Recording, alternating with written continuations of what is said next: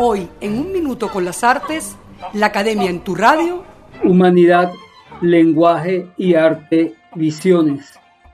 El tema de la percepción humana y su interés por encontrar un sentido que encauce la realidad de la existencia ha sido el inductor, el corazón del saber. Cualquier versión de sabiduría, por pragmática que sea, se levanta desde la actividad contemplativa con la que nos involucramos a los fenómenos. La íntima detención que implica tener una visión, contemplar, invita a la reflexión sobre la existencia y nos permite imaginar, suponer, preguntarnos sobre la propia condición mundana. Toda reflexión supone un ofrecerse a lo dado para volver inmediatamente sobre lo propio. Reconduce así nuestros olvidos, nuestros afectos, nuestras verdades. De ello depende nuestra capacidad creadora.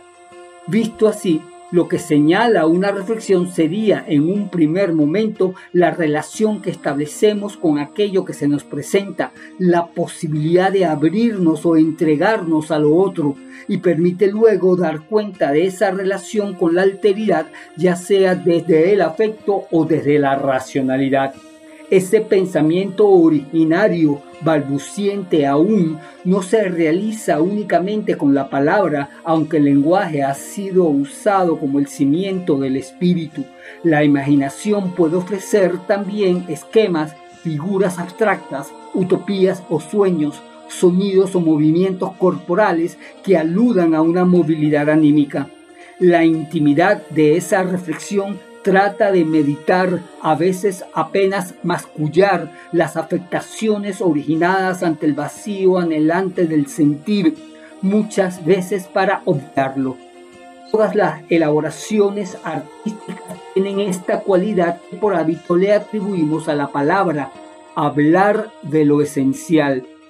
Cualquiera que sean las señas de un pensamiento, su referencia generativa está en el asombro de estar vivo, y hablan además de una memoria que no es particular, sino que nace del acervo cultural en el que naturalmente participamos. Todos nosotros nos hallamos en el curso de una tradición.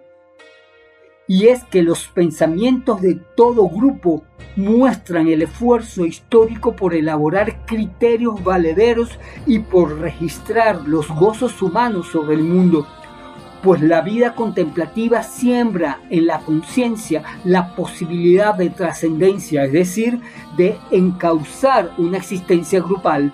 El pensamiento, aunque inmanente en cada cual, implica atender al mundo. La calidad plural de un pensamiento marca la cualidad de una visión humana.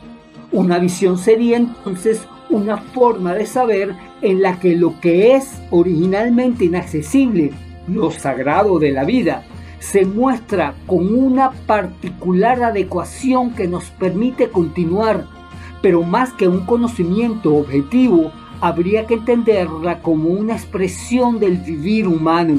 Lo que sorprende en una visión es el carácter peculiar de sabiduría que la humanidad ha alcanzado de su propia realidad. Las distintas visiones más los hechos son las que han compuesto la historia.